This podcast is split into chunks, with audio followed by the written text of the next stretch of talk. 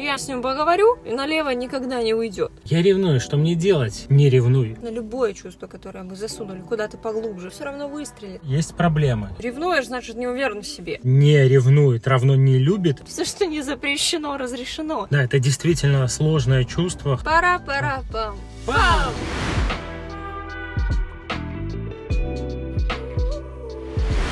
Как называется наш подкаст? Психология из электрички. Психотерапия из электрички, Паша.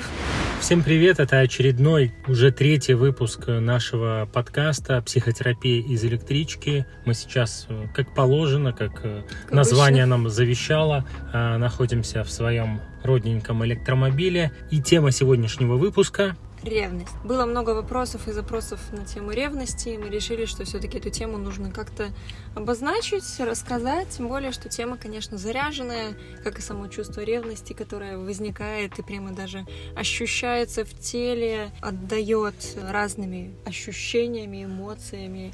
Если начать с того, что такое ревность вообще, это достаточно сложное и такое многокомпонентное чувство. Там может быть и злость, и страх, и обида, и примешано вроде как, да, чувство любви и чувство принадлежности, потому что это все-таки мое, и что-то с этим моим кто-то может сделать, да, и на этой почве, собственно, и возникает ревность. Да, это действительно сложное чувство, характерное только для человека, только для Homo sapiens. Животные ревность не испытывают. Если для животных, например, характерен страх, злость, еще какие-то такие, ну, простые, примитивные э, эмоции, то для то ревности там, конечно, в этом списке нет, а вот у человека есть, как ты сказала, это многокомпонентное, сложное чувство, в котором может быть много чего. Несмотря на нашего Джексона, у него есть радость и ревность. Такое ощущение, что у него тоже есть. У нашего Джексона также есть э, наглость, есть э, безграничность. В общем, как воспитали кота, так он себя и ведет. Мне кажется, он олицетворение всех наших теневых с тобой частей. Да, а ты сейчас ревнуешь, что он может, а ты нет? Завидуешь? Завидую, не ревную. да. Кстати, зависть — это близкое чувство по своему содержанию к ревности. То есть ревнующий, он в каком-то смысле завидует. Завидует тому, чего у него, возможно, нет. Или ему кажется, что у него нет в этот момент, а это получает другой. Любовь, поддержку, внимание. Ревность, она характерна не только для отношений мужско-женских или отношений с партнерами, да. Это чувство, которое может возникать и по отношению к кому-то из родителей у детей, и по отношению детей к друг другу, когда, например, там сиблинги, сиблинги, это братья, сестры себе, себе подобные, так скажем. Да, да, например, там есть ребенок, ему там 3-4 года, потом рождается э, новичок, еще один ребенок в семье появляется. И, конечно же, старший ребенок будет ревновать, ревновать родителей к младшему. Как это так? Я был на этом троне, а сейчас уп, меня сбрасывают. Даже есть такое понятие у Альфреда Адлера, одного из таких психоаналитиков, ученика Фрейда, как свержение с трона. Когда рождается второй ребенок, то первый в каком-то смысле падает с этого трона, и это может быть очень даже болезненно. Ну и в принципе это сиблинговая конкуренция, довольно сложная штука, и, конечно, дети ревнуют. Получается, это чувство, оно могло возникать, например, даже оно может повторяться со временем, с течением времени. Если в детстве, да, вот была эта ревность, например, родителя к брату или к сестре, да, то потом это же чувство может в каких-то других группах социальных, так скажем, проявляться. На работе начальника ревновать к другому какому-то там своему коллеге, да. То есть в любых других социальных группах эти могут модели повторяться, потому что мы вот, вот так вот э, у нас было, и мы это повторяем. Да, это такой привычный эмоциональный опыт, который воспроизводится раз за разом в разных отношениях. Но мы, я думаю, сегодня будем говорить больше и в первую очередь про ревность, которая возникает в отношениях, в отношениях между мужчиной и женщиной, в отношениях в паре, в браке. И с одной стороны, ревность вообще, она может быть разрушительной э, для отношений, для личности в целом. Но и с другой стороны, ревность это такой классный сигнал, который говорит о том, что что-то происходит либо в отношениях, либо с одним из партнеров. Приходят на консультацию, говорят, я ревную, уберите мне это чувство. Хочется сразу, конечно, избавиться, потому что оно ну, не слишком приятное, так мягко скажем. Но убрать ревность, это значит убрать сигнал. Это, знаете, как то же самое, если у нас знаки с дороги убрать, и мы не будем понимать, что там дальше ямы. Да, это как убрать пожарный извещатель, не открыв окно там или не потушив пожар, а просто его выключив и продолжив э, жить, ничего не меняя. И ревность так тоже глобально подразделяется в отношениях на два вида. Это когда есть мнимая опасность и когда возникает реальная. Реальная – это когда действительно в паре что-то происходит не так, есть какие-то сигналы, э, какое-то там, возможно, параллельное общение у одного из партнеров с кем-то, да, там у мужа с другими женщинами, например, переписки, и есть реальное подозрение, угроза тому, что у него на стороне там что-то происходит. И мнимое – когда просто возникает это чувство ревности, но реальных оснований для этого нет. Я, кстати, вспоминаю сразу историю одной пары, они ко мне ходили там не так давно. Но в действительности, да, когда мы проверяли, э, не было никаких оснований у женщины для ревности. Она очень сильно ревновала, проверяла телефон, запрещала ему ходить на мероприятия какие-то связанные с работой или вообще, где есть какие-то женщины. При этом она говорит, я в нем уверена, я не сомневаюсь, что он там мне не изменит. Но при этом делала вот то, что делала. И было понятно, что какие-то у нее включаются такие механизмы слабо осознаваемые, что даже вот это понимание, оно не освобождало от чувства, которое заставляло делать, ну, не очень рациональные поступки, ограничивать своего партнера, который, понятное дело, в этих условиях чувствует себя неуютно, и там у него и проблемы с алкоголем даже начинались. Я думаю, что это, конечно, может быть одна из причин, когда границы так жестко нарушаются. В общем, разбирались, и, ну, э, причины были обнаружены. Да, Юль, ты хочешь продолжить? Я уже давно хотела. Ты просто говорил про два вида ревности, и где вот эта тонкая грань между ревностью, так скажем, нормальной и уже патологической, когда начинают нарушаться границы партнера. То есть вот эти вот, то, что сказал Паша, проверка телефонов, э, соцсетей, э, обнюхивание одежды на ограничение там в какой-то свободе именно такое не ходи, неадекватное. Не гуляй, не смотри, не общайся. То есть вот это уже все, что залазит на границу тоже важно. А, границы должны быть заранее обозначены. Как это все, что не запрещено, разрешено. То есть здесь важно тоже, если вы знаете, что что-то в отношениях неприемлемо, то это нужно сразу оговаривать. Такая ревность, если мы говорим не о мнимой, а о реальной, когда для нее есть основания, и там какие-то есть отношения, может быть, еще только эмоциональная связь, а не физическая или даже физическая, то это в любом случае говорит о том, что в этих отношениях у этой пары есть, э, есть проблемы.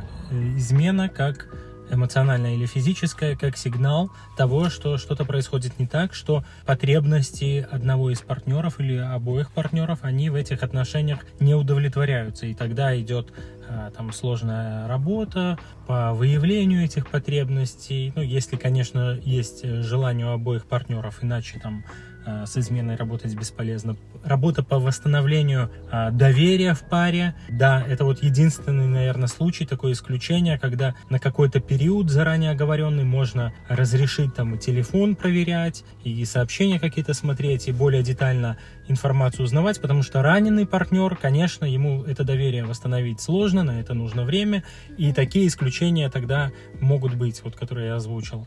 Но также это может сигналить о том, что проблемы не на уровне пары возникают, а, а на уровне именно индивидуальном. То есть у одного из партнеров а, могут быть там проблемы с привязанностью, страх такой иррациональный, потери своего партнера. И, кстати, тему привязанности мы будем разбирать на нашем мастер-классе и про мужчин и женщин и рассказывать, как выбираем себе партнеров, в чем мы можем быть различны, на что можно обратить внимание, потому что есть разные типы привязанности, у каждого из нас он свой. И когда там два типа сходятся, то могут там возникать какие-то вопросы, недопонимания.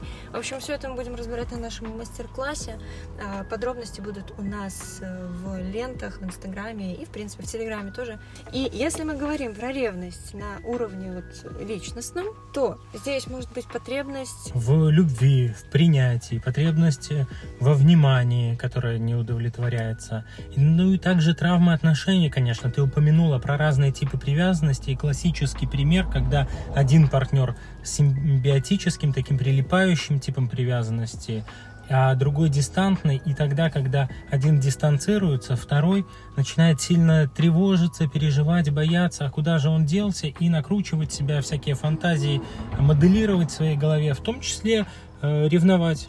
Да, то есть здесь почему мы говорим, что ревность это не то чувство, которое, ну, любое чувство не нужно пихать внутрь, да, там, закрыли, забыли, ну, естественно, не забыли, да, тело все помнит, и рано или поздно любое чувство, которое мы засунули куда-то поглубже, чтобы от него сбежать, оно все равно выстрелит.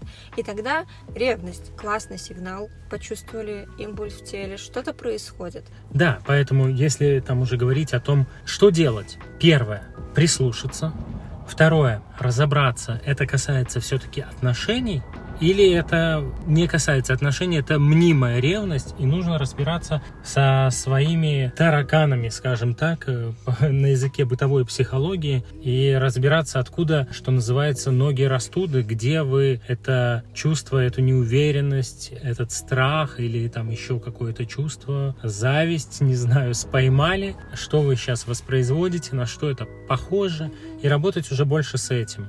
И можно, есть такой как пример классический, была клиентка у меня, и он говорит, я ревную, что мне делать? Ну, конечно, обычно, когда у психолога спрашивают, что делать, мы возвращаем, а что ты хочешь делать, да? Потому что, конечно, всем бы нам, наверное, хотелось, чтобы кто-то сказал ответственность свою перепихнуть на какого-то человека, в данном случае психолога, но так не работает. Мы как-нибудь разберем в отдельном выпуске, как работает вообще психотерапия. И я, ты киваешь, и, блин, забыла, к чему вела. Да, я хотел просто очень сказать фразу. Я ревную, что мне делать, психолог? Не ревнуй. Пара-пара-пам. Пам! Да, и вот, если не хотите такого ответа, то не задавайте таких вопросов, да. Ну, слушайте наш подкаст, мы уже очень много рассказали, как мне кажется. Да. Так вот, я к чему вела? А, э, что да, приходит клиент, говорит, что мне делать с этим? Мне смоделировала одна клиентка два, два варианта развития ситуации. Она там подозревала, что ее партнер ну, с кем-то встречается. И она говорит, у меня есть два варианта развития событий. Типа, либо я просто продолжу наблюдать, смотреть его соцсети, читать там сообщения, а второй вариант, попробую с ним поговорить и сказать, что меня типа это полностью не устраивает. Если он ничего не поменяет, от него уйду. Подожди, подожди, стой, уже куда ты уходишь? Давай с чувством ревности разберемся, откуда оно возникает.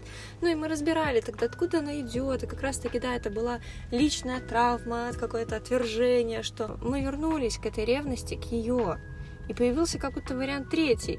Не то, что там заставлю его измениться. Я с ним поговорю, и он все, и налево никогда не уйдет. А был третий вариант разобраться с собой, с этим чувством, к нему вернуться. И я сейчас даже болтаю, Паша, и думаю, ты ревнуешь меня? Нет, нет. Нет. Нет, потому что я как раз тоже думаю сейчас о том, что какое слово э, противоположность ревности. И я понимаю, что это слово, как мне кажется, доверие.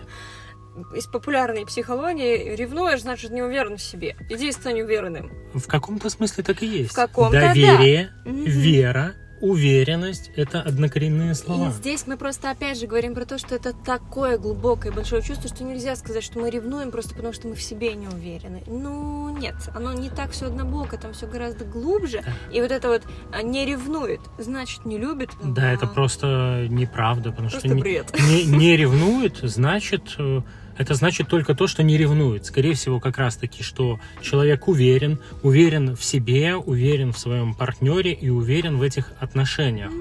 Есть еще, конечно, вариант безразличия. Такой вариант существует, но не ревнует, равно не любит. Это точно не тот вариант, который можно ставить на каждое вот подобное. Поэтому обращайте внимание на ревность, в частности, и на те чувства, которые у вас возникают, в том числе и неприятные чувства, которые, возможно, какой-то дискомфорт приносят. И разбирайтесь, анализируйте, проживайте, потому что если вы не найдете их и не поймете, почему вас беспокоит что-то или возникает то или иное чувство э, в определенной ситуации, то вы будете воспроизводить это раз за разом, неосознанно, иррационально, э, деструктивно, скорее всего, для тех отношений, которые у вас будут, не понимая вообще, почему вы это делаете, просто так вот на импульсивном таком уровне. Вот. А если разобраться, то можно улучшить и качество своей жизни, и свое состояние, самочувствие, и самооценку, самовосприятие в том числе подтянуть. А, кстати, вот не спросила, ревную ли я тебя. Не знаю, что нет. Понятно. Вот это, господа, демонстрация уверенности в себе, в партнере и в отношениях.